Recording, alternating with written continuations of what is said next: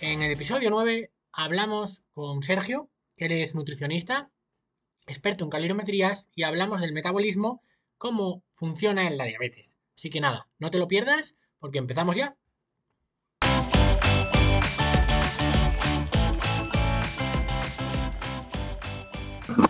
Muy buena, Sergio. Ya te veo y te escucho perfectamente.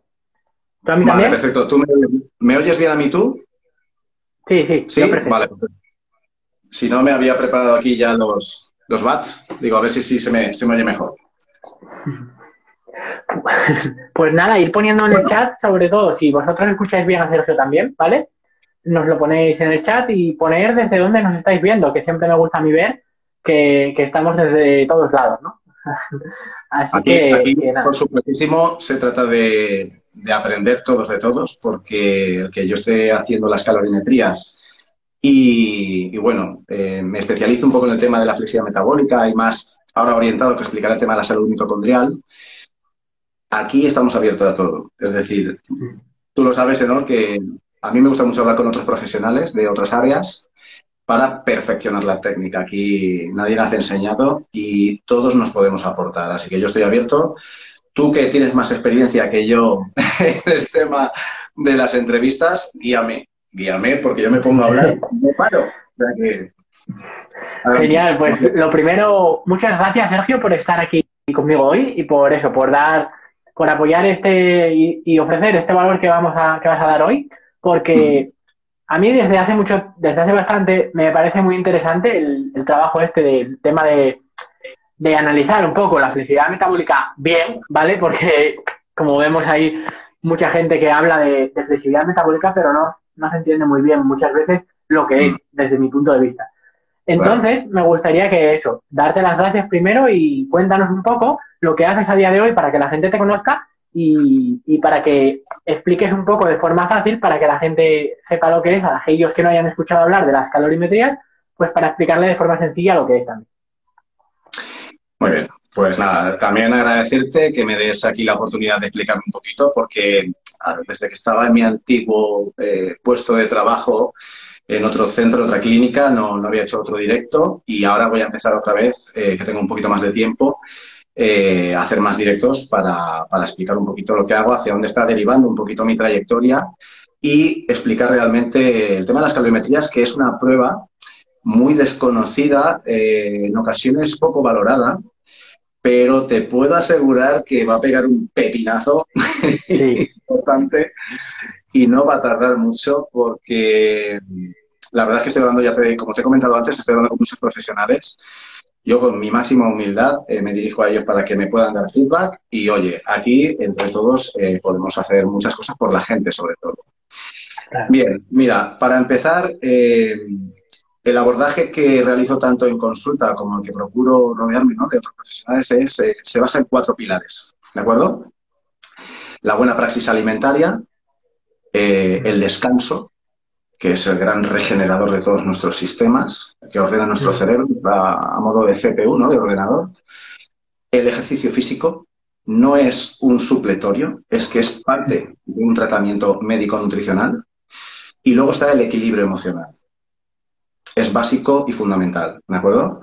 Entonces, eh, todos esos elementos, luego haré un receso pequeñito en el quinto elemento, que ayer escribí un post sobre eh, comparando la película del quinto elemento al tema de la microbiota, que está muy de moda y es que no es para menos, ¿eh? porque es, básico y fundamental. Entonces, eh, yo lo que me baso sobre todo es el tema de la flexibilidad metabólica, pero la calorimetría indirecta es una prueba, ¿de acuerdo? Es un análisis de gases, es un método no invasivo que consta de dos pruebas. Y bueno, es una prueba en reposo, otra prueba haciendo ejercicio. Normalmente, mira, si ves, ese es un ergómetro, ¿de acuerdo? Es un ergómetro, una bicicleta eh, de uso médico, en el que, bueno, pues con el aparato, con el software del aparato, se dirige un sistema de rampa. Entonces, con la, con la prueba en reposo, con la prueba de descanso, lo que hacemos es valorar eh, el oxígeno que inhalamos y el dióxido de carbono que exhalamos. Y eso nos arroja un coeficiente respiratorio, se llama RQ. Realmente es la capacidad que tenemos para oxidar el hidrato de carbono o la grasa en reposo. Tan sencillo como eso. Esto de eh, me hago una prueba, una antropometría o hago Harris y Benedict y saco mi metabolismo basal. Bueno, sí y no. Porque luego realmente nuestro aire, lo que nosotros respiramos y lo que arrojemos es como un test de alcoholemia. Vas a dar lo que vas a dar en ese momento. Entonces, no hay nada exacto. Realmente no se basa en, aunque se llame calorimetría indirecta, no se basa en ver solamente el número de kilocalorías que tú consumes. Va mucho más allá. Lo que nos hace ver es tu tendencia a utilizar el hidrato de carbono o la grasa. Flexibilidad metabólica. ¿De acuerdo? La flexibilidad metabólica no es solo, ah, tengo mucha flexibilidad metabólica, gasto mucha grasa. Ya, pero es que la flexibilidad metabólica también es utilizar bien el hidrato de carbono. claro, es que... Entonces, decir, no, soy súper flexible, eh, eh, utilizo muy bien eh, la grasa. Vale, ¿y el hidrato qué?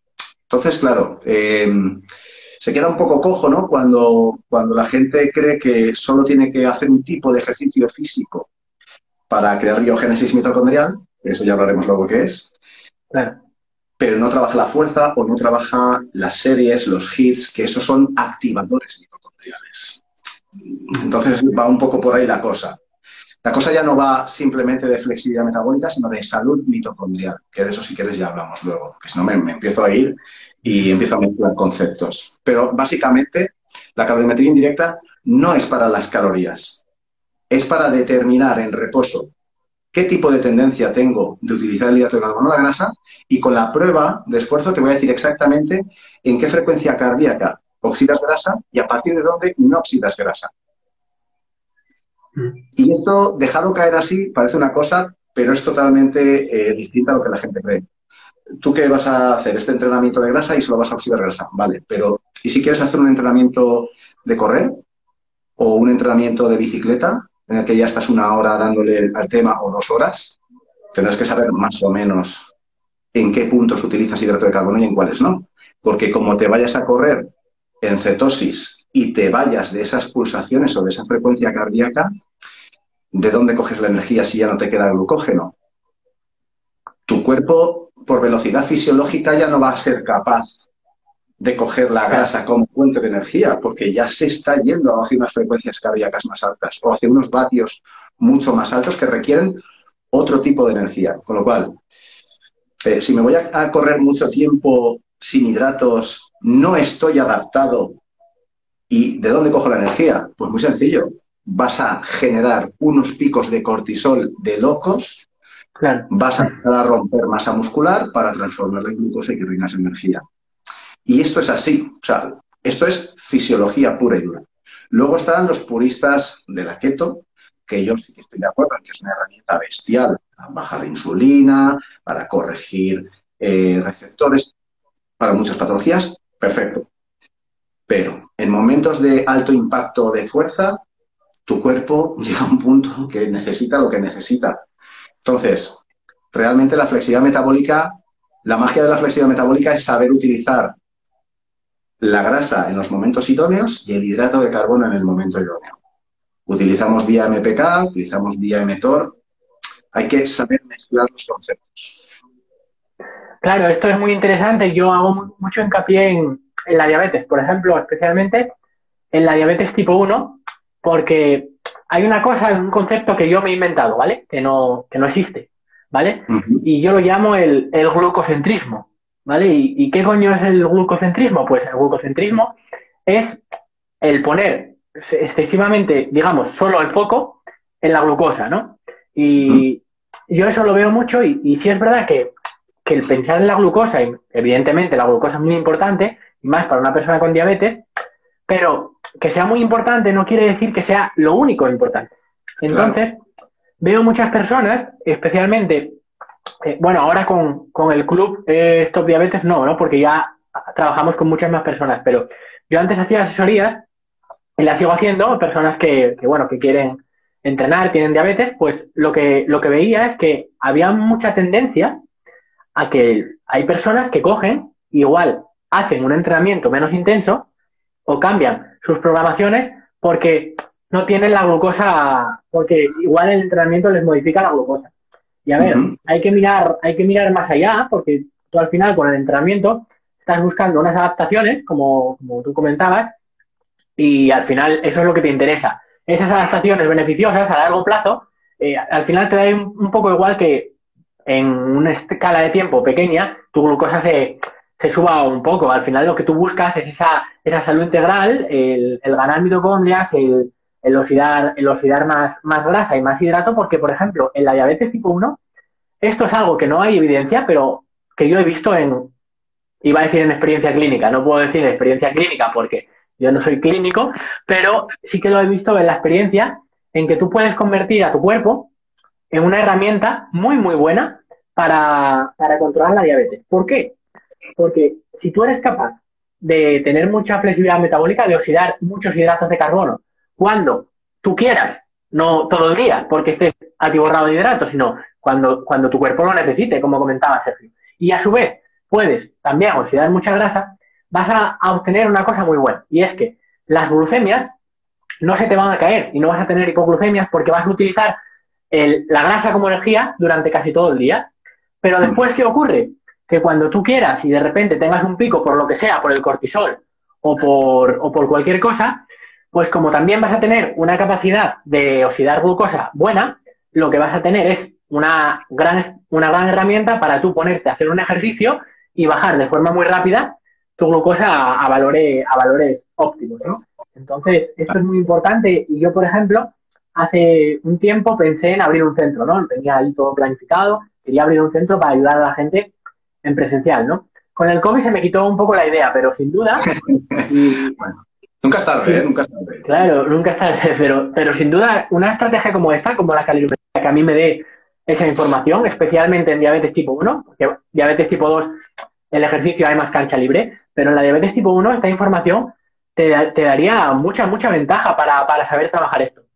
Sí, sí. De hecho, de hecho yo me acuerdo que, que, llevé un par de chicos eh, diabéticos y fíjate lo importante que es eh, la flexibilidad metabólica ya no, ¿no? Es el tema de la biogénesis mitocondrial. Al final, eh, la gente tiene que saber que nuestras células, eh, tanto, bueno, hepáticas, pero sobre todo, sobre todo las que más son las musculares, son las que tienen esas mitocondrias en mayor número, sobre todo las fibras. Hay tres tipos de fibras, las que son más lentas, la resistencia, son la tipo 1, están las 2A, están las 2X. Eh, las 2A es como un híbrido, ¿no? Entre una y otra, pero también tiene un número de mitocondrias muy potente. Luego, si ves, yo soy muy de gimnasio, yo he competido en culturismo, yo no soy un tío de resistencia, entonces mi capacidad oxidativa no es tan grande como la de un tío que se va a correr o una chica que se va a correr y tiene ya ese tipo de adaptaciones. Fíjate lo importante que es cuando tú haces la calorimetría, determinar con, el, con la prueba, con la prueba en, esfuerzo sobre todo, eh, en qué frecuencia cardíaca oxidas más grasa, pero sobre todo qué cantidad, tanto en longitud de rango de frecuencia cardíaca como de amplitud. Tú imagínate que eres una persona que, oye, pues desde la pulsación 82 hasta la 101 oxidas grasa, pero imagínate que yo lo he visto, gente que ya a partir de la 103 no oxida nada de grasa. Entonces, ¿esa persona qué tiene que hacer? Pues tiene que crear adaptaciones celulares, sí o sí. Entonces, tú sabes por bibliografía, por estudios científicos, que la biogénesis mitocondrial se crea a través de volumen de trabajo en una frecuencia cardíaca eh, donde, donde haya una baja, esa baja frecuencia cardíaca, donde hay una capacidad oxidativa mucho mayor. Eh, nuestras células son inteligentes y nuestras mitocondrias ni te cuento, porque son nuestras fábricas de energía. Se disparan en número. ¿Para qué? Para crear adaptaciones. Y eso no lo hace 30 minutos de irte a andar con el perro. Yo lo he visto en muchas, lo siento más que tienen perro, pero no me vale que se vayan a pasear el perro 30 minutos por la mañana. No me vale. Entonces, eh, crear, eh, oye, pues una hora de trabajo al día, incluso dos, de, de, andar. Hay gente que, oye, tiene que empezar por andar y lo tiene que saber. Tengo que empezar por andar o por hacer una actividad, aunque sea una elíptica, una bicicleta, para poder ir creando, para que ese, ese, ese rango de, en vez de que sea de 81 a 100 pulsaciones, que sea desde las 76 hasta las 115 o 120. ¿Por qué? Porque eso cada vez te va a hacer más independiente del hidrato de carbono, porque tú en reposo vas a poder estar utilizando más tiempo la grasa y vas a dejar preparado a tu glucógeno, a tu hidrato de carbono en almacén, lo vas a dejar ahí almacenado para utilizarlo cuando toca.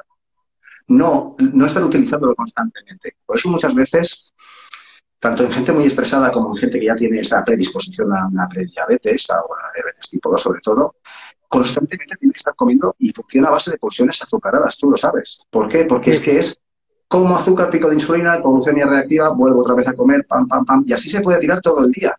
¿Por qué? Porque esas personas cuando vienen y se me hacen una calorimetría, veo que tienen un RQ, un coeficiente respiratorio cercano al 1.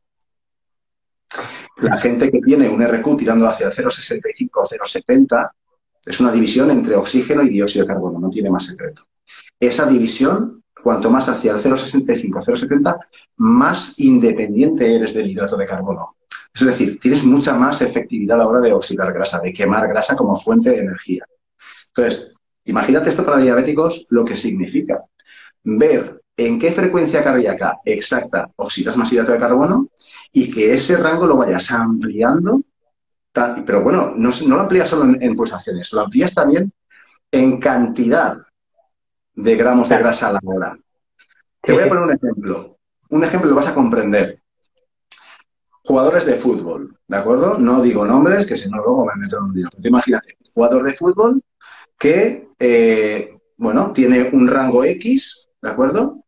Y cuando se hace la calorimetría, cuando viene a los tres meses, oye, vemos que, joder, que, ha ampliado el rango tanto en, longitud como en amplitud. Pues ese jugador en concreto, pues se puede permitir el estar pululando por el campo cuando no tiene el balón o cuando no está en su zona y estar utilizando la grasa. ¿Vale? En el momento necesita hacer un arranque, despejar de cabeza o meter un gol, tiene fuerza. Porque tiene ese glucógeno. Pero si tú eres un jugador que depende solo del azúcar y estás constantemente yendo para un lado y para otro y necesitas el azúcar, pajarón. o sea, le va a dar un pajarón de miedo. Entonces, claro, lo que tú decías del tema de la diabetes, imagínate para un diabético saber sus frecuencias cardíacas y que las vaya mejorando. Es que en un diabético tipo 1, que ya sabes que el ir reduciendo para que las insulinas vayas quitando la intermedia, a lo mejor vayas reduciendo la cantidad de insulina, si tú haces una dieta un poco más estricta, salvando las hipoglucemias, oye, mientras haya un péptido C aceptable, quién sabe si hace falta mucha menos insulina. Y si vas mejorando el rango, imagínate, si no te hace falta la, glucosa prácticamente para nada porque en reposo estás utilizando la grasa. O sea, imagínate la independencia que te puede dar. Sí, en cuanto a esto, es muy importante.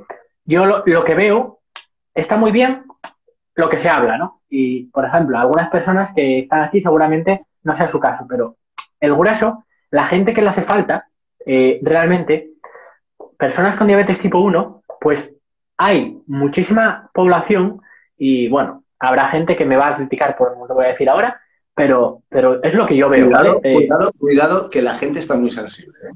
Sí. Es lo que yo veo, ¿no? Que hay personas, hay personas que tienen diabetes tipo 1 y diabetes tipo 2 a la vez. Es muy común. Es decir, que tienen diabetes tipo 1 y a través de, de malas pautas alimentarias, de malos estilos de vida y todo esto, o bueno, o por lo que sea, o porque tienen un, digamos, un exceso de pauta de insulina o lo que sea, pues que acaban teniendo una resistencia a la insulina grande y un, y una, bueno, y pauta de insulina porque tienen diabetes tipo 1 y es una enfermedad crónica, ¿no? Pero mm. entonces, ¿qué es lo que, lo que se ve? Este, estas personas cuando pasan muchos años y empiezan a depender mucho del hidrato, es que no estamos hablando del ejemplo que hablabas antes, Sergio, de, de decir, no, es que claro, necesita comer hipoglucemia reactiva. No, no, estamos hablando de personas que cada dos horas van a tener una hipoglucemia, como no coman. Estamos hablando de que cada, de personas que cada dos horas van a tener síntomas de mareo, debilidad, eh, y todo, y que bueno, y que van a estar en peligro su vida potencialmente porque, porque va a entrar en en hipoglucemia, porque al final es esto, que si tú dependes solo del hidrato y no empiezas a utilizar la grasa como energía, primero, eh, adelgazar va a ser tarea imposible, por no decir, eh, bueno, imposible del todo no, pero es muy, muy complicado, ¿no? Pero mm. después pasa eso, que, realmente tu vida pasa a depender totalmente de la comida. ¿Y, qué ocurre? ¿Qué sabemos qué pasa cuando tienes diabetes tipo 1? Todo el mundo dice, es que engorda, engorda mucho más fácil. Es que eh, me hincho, me no sé qué. Muchas veces, si tú entras en este círculo, imagínate tener una hipoglucemia con, esa activación del hambre que da la hipoglucemia, que, es una situación grave. las calorías de la hipoglucemia, que normalmente son azúcares libres, también cuentan y te van y vas a, tener una dieta mucho más hipercalórica si, vives de esta forma. Eso está claro. Claro, y, además piensa que mm, todo esto son eh, una secuencia ¿no? de señalizaciones celulares. Cuando te ocurre esto, no solo se te, es que se te dispara la grelina, se te dispara eh, la leptina, tienes, eh, vamos, reventado porque a toda hora tienes, tienes hambre pero sobre todo la grelina, que es, es, una, es la grande, que es la que, digamos, la que te dan ganas de comer todas las guarradas que se te puedan pasar por la cabeza. Entonces, sí que va muy ligado. Entonces, yo ahí, eh, con el tema de la alimentación, creo que aún, aún, bueno, ya si, si empezamos a mirar las comidas que ponen en los hospitales, te vuelves loco. Pero aún creo que hay un poquito de, de, no ser valientes a la hora de, de tratar el tema de la diabetes desde un punto de vista más, más médico, ¿no? De, apostar un poco por el tema de la flexibilidad metabólica. Pero luego fíjate que también eh, es que pocos, pocos, pocos profesionales eh, tratan la diabetes con, un con entrenamientos normales, por el miedo a, es que sí, yo esto lo he escuchado mucho, ¿eh? es que si haces ejercicio fuerte, claro, te puede dar una, una respuesta bueno, pues oye, ahora mismo ya hay dispositivos para ir controlando el azúcar en ese aspecto, porque incluso, oye, te pones un freestyle o un head sensor, como lo quieras llamar, da lo mismo te puedes ir controlando eh, incluso qué tipo de comidas te afectan, te suben más la glucosa por encima de 180 o no antes de hacer el ejercicio. Eh, la gente se mide muchas veces mal también la glucosa. oye, pues es normal que te suba la glucosa después de hacer ejercicio, porque el mero hecho de que se te inflame con el cortisol ya te está elevando mucha más, te está tirando mucha más glucosa a la sangre. Entonces, hay un poco de desconocimiento en ese aspecto con el tema de cómo abordar eh, la diabetes, sobre todo, eh, sobre todo la, tipo 1, ¿eh? porque te atiborran a insulinas. A ver qué insulina te va mejor. No, has probado primero a hacer un abordaje nutricional, ir probando con menos cantidad de, insulina, meter incluso una berberina para, oye, una berberina, una metformina para ver si sensibilizas más. Has creado, o sea, has intentado quizás crear más masa muscular.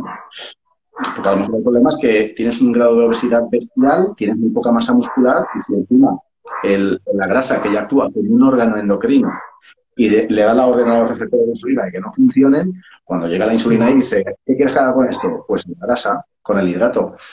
Entonces es un círculo vicioso que, claro, vale, pues como de todo, me meto insulina y cada vez necesitas más y más y, es, no sé, es un bucle que es muy complicado salir de ahí. Por eso yo abogo mucho. Eh, el tipo 1 es una cosa y el tipo 2 es totalmente otra, es otro mundo. Para mí, yo, por mi experiencia, ¿eh? yo no sé otros compañeros, pero yo, por mi experiencia, siempre que me han venido con una diabetes tipo 2, la hemos repetido.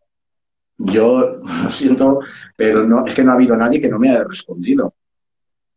Si no es que hay un hipotiroidismo de locos también, y aún así, si se pauta todo bien, realizas un abordaje en el que eh, limitas mucho el entrenamiento a ciertos momentos, le, haces que emocionalmente se relaje, eh, esa persona le haces que, oye, pues mm, es un, un ayuno, un ayuno controlado, ¿no? Un ayuno no muy extenso de 12, 14 horas, no excediendo nunca de 16, regulas los ritmos, eh, luego le metes una dieta cetogénica o en el momento del entrenamiento, pues le haces una, un entrenamiento, ¿no? En el que le introduces hidratos de carbono. Hay mil estrategias y antes de meter una metformina, meter una berberina, ácido alfa no sé, intenta hacer las cosas de otra manera, pero desde un punto de vista con más implicación del paciente. Muchas veces el problema es ese. El problema es decirle a la persona, ¿tú sabes lo que tienes? ¿Estás dispuesto a cambiar esto? Porque a veces es que tampoco quieren cambiarlo porque no deben las orejas al lobo. Claro.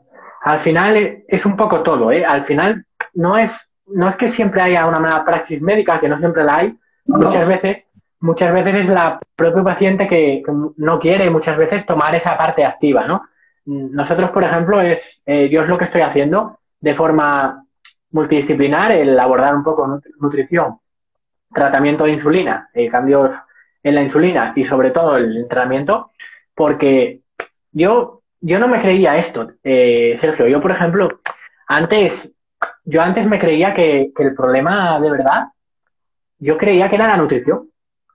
Eh, te lo digo de corazón. Yo, mira, yo he estudiado grado en ciencias del ejercicio y, yo, llevo, yo llevo años pensando que, el problema, que el problema real era, era la nutrición. Y, sé que la nutrición es muy importante, y igual me pones la zancadilla ahora, pero, pero el, la cosa es que lo que yo veo es que me vienen muchísimas personas y ahora que tenemos el, club, el club Esto Diabetes, pues veo que muchas personas entran con diabetes tipo 1 incluso, ¿eh? Y con diabetes tipo 1 entran y solo por incorporar el hacer ejercicio de forma, de forma bien, o sea, e, e intenso, entrar en un programa donde lo tienes más estructurado todo y sabes lo que tienes que hacer y sobre todo te han dado la información de decir, mira, este ejercicio me va a hacer esto, sé que voy a tener que aplicar estos cambios y ya está, ¿no? Pues es que estamos viendo cosas de locos, ¿no? El, otro día, por ejemplo, sin, sin, gente que esté en el programa, el otro día di una clase en directo, bueno, el otro día, hace, hace un mes o dos, y me pareció espectacular. Di una clase en directo donde se apuntó gente, una clase de, con un pago muy, muy reducido, ¿no? No sé si eran 11 euros o 17, algo así. Y bueno, pues se apuntó un, un hombre que se llama, eh, si mal no recuerdo, es Agustín, siempre equivoco su nombre, y él es de Argentina, ¿no? Y claro, ya sabes tú lo que le cuesta a las personas eh, por el cambio de moneda, ¿no? realmente, aunque para nosotros es una chorrada ese precio, en Argentina puede tener otro color, ¿no? Totalmente. Bueno, pues sin, sin hacerle un ejercicio pautado, individualizado, ¿no? Que, evidentemente tiene que ser individualizado, sin hacer nada de nutrición, nada, solo con una clase de una hora, lo único que hice fue convencerles de que el ejercicio era la bomba para esto. O sea, lo único, les, di datos y les, convencí y solo con esa clase, solo por haber tenido ese rato con, esa persona, sin, sin, tener ninguna intervención más, el otro día me escribió, súper agradecido, que nunca había tenido las glucemias por debajo de los 150, él era insulino dependiente y que bueno, que ahora el médico estaba alucinando, que le estaba haciendo ajustes y que ahora estaba por debajo de 130, de 120, solo por haber escuchado a alguien que alguien que, le dijo algo, ¿sabes? solo por eso, no, no, no por hacer intervenciones. Claro, fíjate, ¿no? yo eh, en, la gran mayoría de ocasiones, eh, uno de mis primeros abordajes es cuando les hago la zona donde más oxidan grasa, eh, para cambiarles esa tendencia a oxidar el hidrato de carbono, lo que hago es hacerles una, una especie de como de provocación grasa por la mañana con L-acetilcarnitina, que sabes que es el aminoácido que se sitúa en la, membrana de la mitocondria, que coge el ácido graso, le quita el CoA, lo hace entrar, luego le dice, ven tú para acá, se vuelven a juntar y se produce la beta-oxidación y de ahí es donde, donde sacamos la energía desde la grasa. Entonces, yo por las mañanas les suelo dar, pues nada, 5 gramitos de MCT o de mantequilla allí con esa L-acetilcarnitina y los, los llevo, o sea, les digo, vete a andar me da igual andar, que te vayas a una elíptica, lo que quieras, ¿de acuerdo? En tu frecuencia donde más grasa oxidas. Ese trabajo, cuando antes no hacían nada, ese trabajo en el que están dentro de su rango donde más grasa oxidan, no solo les hace gastar grasa en el momento, sino que están haciendo un trabajo de biogénesis mitocondrial, que es lo de la respiración que te decía antes, pero es que además les baja la glucemia. Claro, cuando ya empieza a bajar la glucemia y ya empieza en la mañana de otra manera, esa no señalización de inflamación de bajo grado ya empieza a afectar sistémicamente y ya eh, la secreción de neurotransmisores, la secreción de hormonas, todo empieza a cambiar. Poco a poco, esas inflamaciones que tienen ya por las mañanas, que dicen, no, que no puede ser, ya lejos de, los problemas bacterianos que produzcan SIBO, olivo, lo que quieras, que producen inflamaciones. Yo me refiero a las típicas inflamaciones de un diabético que por las mañanas que se les eleva con el efecto del alba, les sube mucho la glucosa porque nos tenemos que levantar, el cortisol tira más, glucosa y se junta una y la otra y se nos va la cosa 120-130. Entonces, eh, ese primer trabajo de la mañana es un tipo de trabajo, pero nos tenemos que quedar ahí. No, no.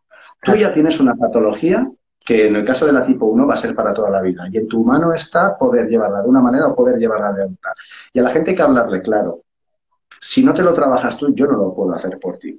Eso es inviable. Yo te puedo dar las herramientas. Y una de las herramientas para mí es, oye, hay temporadas en las que tienes que hacer un trabajo full body para trabajar toda la musculatura, para que todos los receptores de insulina de tu musculatura pues, trabajen bien, a lo mejor en el caso de los tipo 2, pero oye, en el caso de los tipo 1 y sobre todo en los tipo 2, un trabajo de fuerza es que ya no solo es que vas a crear masa muscular y oye, si tienes la gran suerte de que eres tipo 1, pero aún tienes algo de péptido C y tienes algo de reserva de insulina, algo te va a funcionar la tuya. Es que a lo mejor tenemos la gran suerte de que si mejoramos la flexibilidad metabólica y tienes más masa muscular, cada vez necesites menos unidades de insulina. Eso seguro, eso seguro. Entonces, ya no es solo el tipo 1, imagínate, pero es que leo por ahí, soy Agustín. es que lo he leído por ahí ah. ahora mismo. Eh, entonces, claro, imagínate, imagínate los tipo 2, pero si los tipo 2 lo único que hay es una, primero, una mala praxis alimentaria, la gran mayoría, que es otro tema, el estrés. El estrés es la enfermedad del siglo XXI que mata nuestras bacterias, que nos provoca la insulinoresistencia, el síndrome metabólico, todo absolutamente todo, los problemas no solucionados emocionales también. Entonces, eso es otro tema. Pero bueno, que el deporte favorece la flexibilidad, favorece que podamos reducir esa cantidad de insulina que utilizamos y podemos entrar en, en otra dinámica con, esta patología, por supuestísimo. Entonces, la labor que tú haces en ese aspecto de educacional, no te creas que lo hace mucha, mucha gente. ¿eh? Entonces, ahí doy la enhorabuena. Pues muchas gracias, la verdad es que muchas gracias. Quería ahora que te quedaras con algo, si puede ser de esta charla, y es con algo con lo que nos podrías ayudar mucho en, el futuro, ¿no?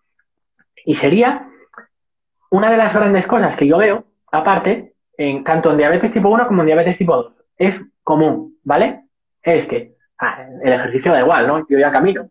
Entonces, me enfoco en la alimentación, ¿no? Me enfoco en la alimentación.